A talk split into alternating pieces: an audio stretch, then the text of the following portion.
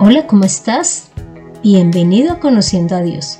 Mi nombre es Consuelo Gutiérrez y te estaré acompañando en este podcast, en donde conocerás más de Dios y cómo llevar a la práctica tu vida de fe. Te cuento que a través de la palabra hemos podido observar que Jesús hizo todo tipo de milagros, que incluían la sanidad de alguna persona, la expulsión de demonios, el alimento a cuatro mil o cinco mil personas, el dar los recursos que se necesitaban para pagar un tributo, entre otros milagros. Pero hoy deseo que escuches los testimonios de unas personas que han querido mostrar y dar a conocer milagros que Dios ha hecho en ellas. Así que inicialmente empezaremos con el testimonio de Adriana Pedrosa. Un saludo a todos, pues quiero contarles un milagro y es que durante mucho tiempo yo he estado dedicada al servicio del reino. Recientemente tuve que mudarme y no tenía para dónde ir porque yo no tengo cómo responder con todos los papeles que pide una inmobiliaria, una administradora. Y una familia de la iglesia me ofreció una casa que estaba, que no está totalmente terminada, no está totalmente construida, pero me permitieron vivir aquí gratis. Y todas las adecuaciones que fueron necesarias para poder vivir corrieron por cuenta de hermanos de la iglesia en todo el mundo. Bellanit Bravo. ¿Cuál es mi testimonio real de la fe y de la creencia de que Dios obra cuando creemos en Él. Entonces sí, Él restauró muchas veces mi hogar, cuando lo creía todo perdido, pues Dios obraba en mí, Dios obraba en mi esposo y era maravilloso. Y entonces ese es mi testimonio que sí, que cuando creemos y confiamos en ese amor misericordioso, en ese amor de Dios infinito que tiene para con sus hijos, pues Dios obra, entonces ese es mi testimonio real, Dios obra sanó y restauró muchas veces mi hogar. Gisette Andrade. Hola, mi nombre es Gisette Andrade y quiero dar testimonio hoy de la grandeza del Señor y de su amor. Quiero darle gracias a Dios por el milagro que hizo en mí de sanar mi vientre. Yo no podía tener bebés y hoy por hoy eh, mi primera hija ya va a cumplir cuatro años y aparte Estoy embarazada, tengo una bebé que viene en camino. Quiero darle muchas gracias a Dios por eso y también eh, que nosotros tengamos la confianza de que el Señor siempre ora en cada una de las peticiones porque Él conoce los anhelos del corazón de cada uno de sus hijos. Kelly Rodríguez. Uno de los milagros que he recibido por parte de Dios que ha marcado mi vida y ha aumentado mi fe fue cuando tenía aproximadamente 14 años, vivía con mi mamá en un pueblo en, Caldas, en Manzanares Caldas, y teníamos una situación económica bastante difícil. Eh, mi mamá se enfermó, le dio úlcera pues por la falta de, comida y tuve que llevarla al hospital. Allí en el hospital, cuando pues después de que la atendieron, la cuenta dio en ese entonces 100 mil pesos, que evidentemente no los teníamos. Eh, cuando salí de allí, pues a buscar los 100 mil para poder pagar la cuenta y poder sacar a mi mamá, me encontré con una persona con la que nos congregábamos en ese entonces. Y casual ese día teníamos reunión y pues me preguntó por qué no habíamos asistido. Yo le comenté la historia. Eh, me llevaban de otra familia que me prestaron esos 100 mil pesos para poder pagar la cuenta del hospital. Y yo veo esto como un milagro porque yo no tuve la necesidad de pedirle a Dios lo que necesitaba, ni siquiera le había pedido a esta persona que me prestara la plata, simplemente pues yo salí confiada en que Dios iba a resolver y, así fue. Entonces eso me demostró que Dios suple todas nuestras necesidades, incluso antes que nosotros le pidamos algo, y Él obra en cualquier momento. Como pudiste observar, aquí ellas están mencionando cómo Dios a una le proveyó de vivienda, a otra restauró su hogar, en el caso de Gisette sanó su vientre, su matriz, y en el caso de Kelly también le dio unos recursos que ella necesitaba para sacar a su mamita de la clínica. ¿Y por qué estamos viendo este tema de los testimonios y de los milagros? Pues porque vamos a continuar estudiando Juan 4, ya la última porción que va del, versículo 43 al 53. Así que haré un recuento rápido de lo que hemos visto hasta el momento en Juan 4. Y lo primero es que Jesús estaba en Judea y se iba a dirigir a Galilea y decidió pasar por Samaria. Aprovechando este paso por esta ciudad, habló con una mujer eh, samaritana. Y dentro de la charla que tuvo con ella, pues le demostró que él era un profeta, que él era el Cristo, pero además le enseñó a adorar y a entender que a Dios se le adora no solamente en un lugar específico, sino desde cualquier lugar del mundo, solo se necesita hacerlo en espíritu y en verdad. Pero algo muy especial es que se pudo ver el resultado de esa predicación de Jesús, porque ella fue después a, la ciudad de Samaria y llamó allá a sus vecinos y a todos los que habitaban allí para que se acercaran a Jesús. Y después de que estuvo Jesús dos días con ellos, terminaron diciendo que habían creído en Él y que Él era el Cristo. Entonces, ahora vamos a continuar ya con la porción que nos corresponde hoy. Y como te dije, es del versículo 43 al 53, que dice, Pasados los dos días salió de allí para Galilea, porque Jesús mismo dio testimonio que un profeta no tiene honra en su propia tierra. Luego, cuando entró en Galilea, los galileos lo recibieron ya que habían visto cuántas cosas había hecho en Jerusalén en la fiesta, porque ellos también habían ido a la fiesta. Vino pues Jesús otra vez a Cana de Galilea, donde había convertido el agua en vino. Había un oficial del rey cuyo hijo estaba enfermo en Capernaum. Cuando éste oyó que Jesús había salido de Judea y estaba presente en Galilea, fue a él y le rogaba que descendiese y sanara a su hijo, porque estaba a punto de morir. Entonces Jesús le dijo, a menos que vean señales y prodigios, jamás creerán. El oficial del rey le dijo, Señor, desciende antes que muera mi hijo. Jesús le dijo, Ve, tu hijo vive. El hombre creyó la palabra que Jesús le dijo y se puso en camino. Mientras todavía descendía, sus siervos salieron a recibirlo diciendo que su hijo vivía. Entonces él les preguntó la hora en que comenzó a mejorarse y le dijeron, Ayer a la una de la tarde le dejó la fiebre. El padre entonces entendió que era aquella hora cuando Jesús le había dicho, tu hijo vive. Y creyó él con toda su casa. También hizo Jesús esta segunda señal cuando vino de Judea a Galilea. Como puedes observar, esta porción bíblica habla de un milagro hecho por Jesús en un niño que estaba a punto de morir. Ahora veamos qué dice esta porción bíblica en detalle. Y lo primero es que Jesús llega de, Samaria diciendo que un profeta no tiene honra en su propia tierra. Y es que él venía de Judea y iba a pasar a Galilea. Entonces muchas veces esto nos puede pasar a nosotros.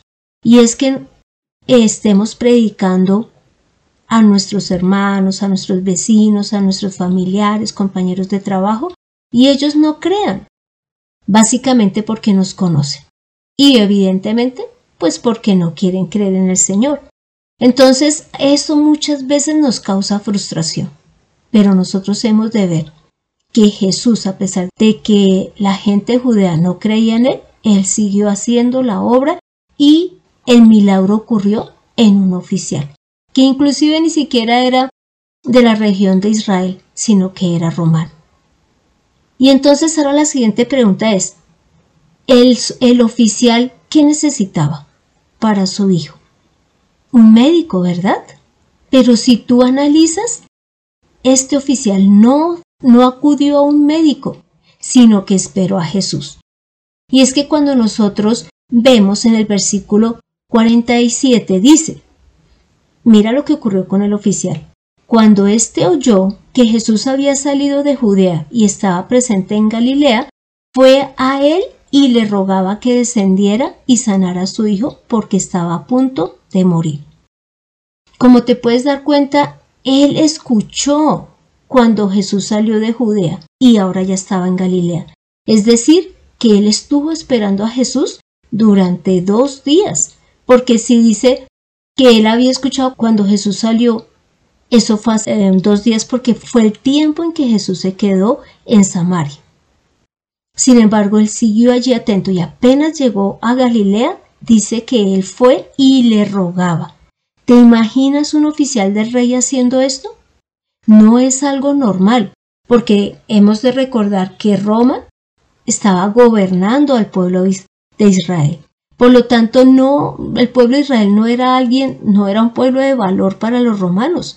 Ellos eran los que tenían el valor ante, ante la sociedad y ante sí mismos. Así que un oficial no debía de arrodillarse, digámoslo así, ni de rogarle a un judío, sino que los trataban como cualquier eh, persona. Pero este oficial fue humilde ante, ante Jesús y le rogó. ¿Por qué? Porque su hijo estaba a punto de morir y él encontró que Jesús era el único que le podía ayudar. Y algo muy importante es que ni siquiera el niño estaba en Cana de Galilea, que fue a donde Jesús se dirigió, sino que estaba en Capernaum. Y entonces pues vemos que Jesús le contesta, no podemos decir si molesto o no, y le dice, a menos que vean señales y prodigios, jamás creerán. Aquí, cuando Jesús habla en plural, pareciera no dirigirse específicamente al oficial, sino a los que lo están escuchando de igual manera al pueblo judío, porque dice que hasta que no vean señales no van a creer. Pero a su vez nos está dando a entender cuál es la finalidad de un milagro y es que la gente cree. Y bueno, continúan con la conversación y el oficial le dice, Señor, desciende antes que muera mi hijo. Jesús le dijo, ve, tu hijo vive. Y el hombre creyó la palabra de Jesús y se fue pues para su, su casa. Entonces, como puedes observar, este oficial hizo algo que ninguno de los que había estado con Jesús había hecho y que por, por eso Jesús decía que el profeta no era honrado en su propia casa. Y es que este hombre, como ya lo mencioné antes, esperó la llegada de Jesús. No dice que hubiese acudido a un médico. Tuvo fe en que Jesús tenía el poder de sanar a su hijo. Además lo trató de Señor. Y para un oficial romano, el único Señor era su emperador. Lo otro es que le rogó a Jesús. Este rogar, evidentemente uno puede decir, pues porque su hijo se estaba muriendo, ¿cómo no le iba a rogar? Pero es que este oficial hubiese podido acudir a cualquier otra persona y menos a Jesús, pero sin embargo así lo hizo. Y lo otro súper importante es que creyó a las palabras de Jesús. Cuando le dijo, ve, tu hijo vive, él se fue sin tener la menor duda. ¿Será que a nosotros nos pasa eso cuando Dios nos está contestando? ¿Alguna petición o nos está ayudando a tomar una decisión? ¿Será que obramos de una vez con la certeza de que Él nos está diciendo la verdad y que así ha de ser? Analicémoslo. Y ahora veamos qué ocurrió con el niño y con la familia del oficial. No sé si recuerdes la lectura que hice. Y lo primero es que te quiero aclarar que entre Caná de Galilea, que es donde eh, Jesús habló con el oficial, y Capernaum, hay más o menos 38 kilómetros de distancia. Si nosotros fuéramos en un vehículo, pues en 32, 30 minutos estamos allí, o inclusive menos tiempo. Pero hemos de pensar que ellos se desplazaban era en caballos, y un caballo puede andar 16 kilómetros por hora a 37 kilómetros si va a gran velocidad, pero un caballo no va a poder mantener una velocidad constante. Así que hemos de entender que el oficial estaba básicamente como a una hora de su casa, pero la lectura demuestra que por alguna razón el oficial se demoró más de un día en llegar. Porque mira lo que dice ya en el versículo 51. Mientras todavía descendía, sus siervos salieron a recibirlo diciendo que su hijo vivía. Entonces él les preguntó la hora en que comenzó a mejorarse y le dijeron, ayer a la una de la tarde le dejó la fiebre. Entonces ves que cuando le contestan ayer a la una de la tarde, pues significa que ya ha pasado bastante tiempo. Y en el 53 dice, el padre entonces entendió que era aquella hora cuando Jesús le había dicho, tu hijo vive. Y creyó él con toda su casa. ¿Ves? Es decir, que mínimo han pasado 24 horas o un día en que el oficial romano llegara a la casa donde estaba el niño. Así que si te das cuenta, él también supo esperar. Y lo otro que se produce cuando el niño se sana es que su familia cree. ¿Y qué, qué demuestra esto? Pues que el oficial llegó y le habló a su esposa, no sé si tendría más hijos, si tenía quienes más lo rodeaban, pero cuando dice y creyó él con toda su casa, incluye a los que le servían. ¿Y por qué? Porque él debió de haber contado que Jesús el día anterior, más o menos a la una de la tarde, le había dicho que el niño viviría y esto hizo que ellos creyeran. Por eso es que quise pedir testimonios a varias personas y por eso te los coloqué al principio, para que veas que cada una de ellas ha dado a entender que el milagro que Dios obró en ellas logró que su fe creciera y que ellas permanecieran en la fe. Y mira que en el 54 ya termina diciendo, también hizo Jesús esta segunda señal cuando vino de Judea a Galilea.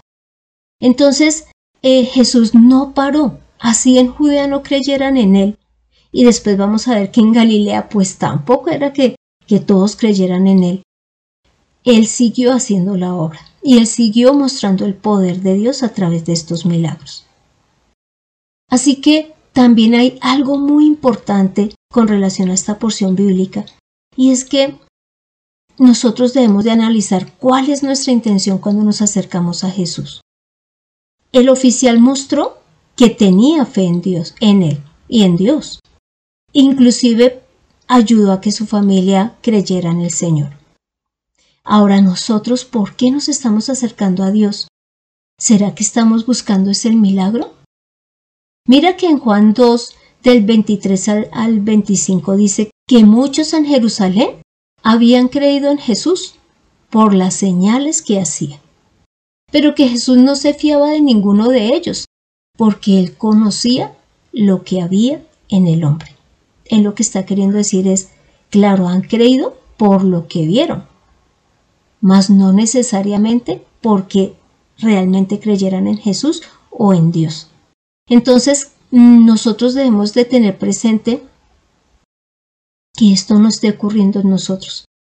Que nuestro deseo de buscar a Dios no sea solamente porque nos ayude en el problema que estamos teniendo, sino porque realmente deseemos acercarnos al Señor. Ahora te pido que escuchemos los testimonios de Marisa Y pues les quiero comentar que en mi vida he experimentado de muchas maneras y muchas veces el amor, la misericordia y la paciencia de Dios. Pero algo que me asombra y me tiene enamorada de mi Señor es ver y entender que como Él, por, por su infinito amor, proveyó un camino para, para que nosotros mismos nos, nos, volvamos, nos volvamos a Él a través de, de su Hijo Jesucristo. Como dice Juan 3:16, porque de tal manera amó Dios al mundo que ha dado a su Hijo unigénito para que todo aquel que en Él cree no se pierda, mas tenga vida eterna. Amén y Amparo Ramos. Quiero contarles cómo Dios ha obrado en mi vida, que para mí el momento en que, que yo clamé al Señor, para mí fue un milagro lo que Él hizo en mi vida, porque en algún tiempo tuve muchos problemas con, con mi esposo y esto me causaba a mí mucha tristeza, mucha depresión. Me mantenía muy amargada, lloraba mucho. Yo bregaba pues a que las cosas funcionaran, que mi relación con él no se terminara, que el hogar no, no se acabara. Y pues en medio de todo eso yo le clamaba a Dios, pero no, no pasó nada, no porque Dios no quisiera obrar, sencillamente eh, mi esposo no quiso arreglar las cosas. Entonces para mí eso fue muy duro y llegó el tiempo en que yo ya no aguantaba, pensé que se me acaba el mundo. un día tomé la decisión, aún siendo creyente, me pasó esto. Y un día tomé la decisión, una noche muy desesperada por esta situación, me postré ante el Señor y le supliqué, le rogué, le lloré, mejor dicho, derramé mis lágrimas ante la presencia de Él y le dije que me diera la paz, que como decía la palabra, que Él mismo Jesús nos dice que, que Él da la paz, no como la del mundo. Y yo le clamaba al Señor por esa paz porque yo no podía soportar. Yo le decía al Señor que yo no quería poner estos, esos sentimientos de por esta persona por encima de él, que yo quería amarlo, era él, que él fuera mi amado. Y le clamé tanto y pues eso fue algo muy bonito porque en el momento en que yo, yo le estaba clamando a él, yo empecé a sentir algo que que me fue sucediendo. Fue como ese dolor, esa tristeza, como esa opresión que, que yo mantenía me fue pasando. Y pues de ahí entendí que el Señor, si lo escucha uno, eh, está siempre atento a nuestro clamor cuando uno es sincero y cuando uno se dispone de verdad a buscar de Él. Y pues esto me ayudó mucho más a creer más en Él y amarlo. En cuanto al testimonio de Marixa, quiero comentarte que el mayor milagro que ha hecho Dios es el darnos la salvación y el perdón de pecados, todo por su misericordia. Esto nadie va a poderlo hacer, solamente Él. Y es lo único que nos llevará a la vida eterna. Él nos podrá dar la salud, Él podrá ayudarnos lógicamente que salga un demonio de nosotros, nos podrá ayudar con nuestra parte económica. Pero finalmente, para la vida eterna nos sirve es el que nos haya permitido acercarnos a Él a través de su Hijo Jesús. Y en cuanto a Amparo Ramos, es porque Dios también hace milagros en nuestra parte emocional, en nuestra parte afectiva, y Él es el único que nos puede dar la paz que sobrepasa todo entendimiento. Así que te pido que me acompañes a esta oración final. Padre Santo, Gracias por tu amor. Gracias por estar atento a nuestra oración, por comprender nuestras necesidades y ayudarnos a, a superarlas. Gracias, Padre, porque tú hoy nos has mostrado que tú miras el interior de cada persona, que miras el corazón y sabes cuándo esa persona ha creído en ti y tú estás listo para ayudar. Y permítenos, Santo Señor, poder seguir dando testimonio de ti, y poder entender que a través de esos milagros tú buscas que creamos en ti. No son cosas que se puedan lograr a través del dinero, a través de un psicólogo, a través de un médico.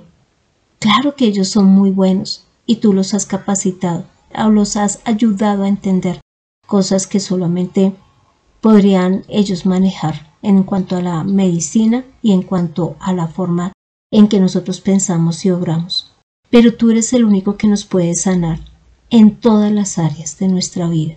Y te pedimos que seas tú obrando en nuestra vida en todo momento, Santo Señor, y que entendamos que cualquier milagro que tú haces es para que nos acerquemos aún más a ti y para que nuestra fe crezca y podamos dar testimonio. Santo Señor, a ti es todo el honor y toda la gloria. Hemos orado en el nombre de Cristo Jesús. Amén.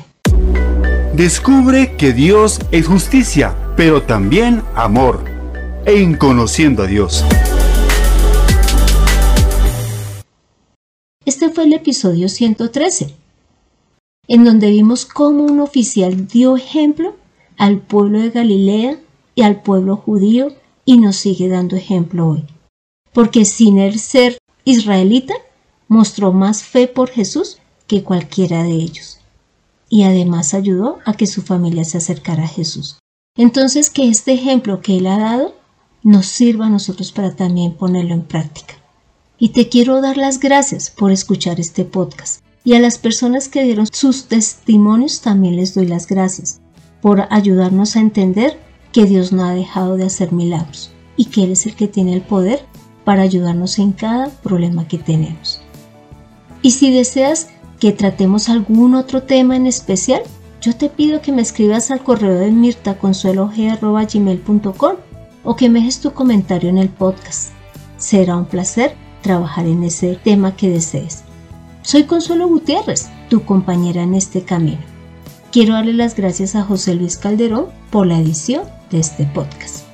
Así que te dejo una tarea para esta semana y es que cuentes a quien tú desees un milagro que Dios haya hecho en tu vida. Nos vemos en el próximo episodio.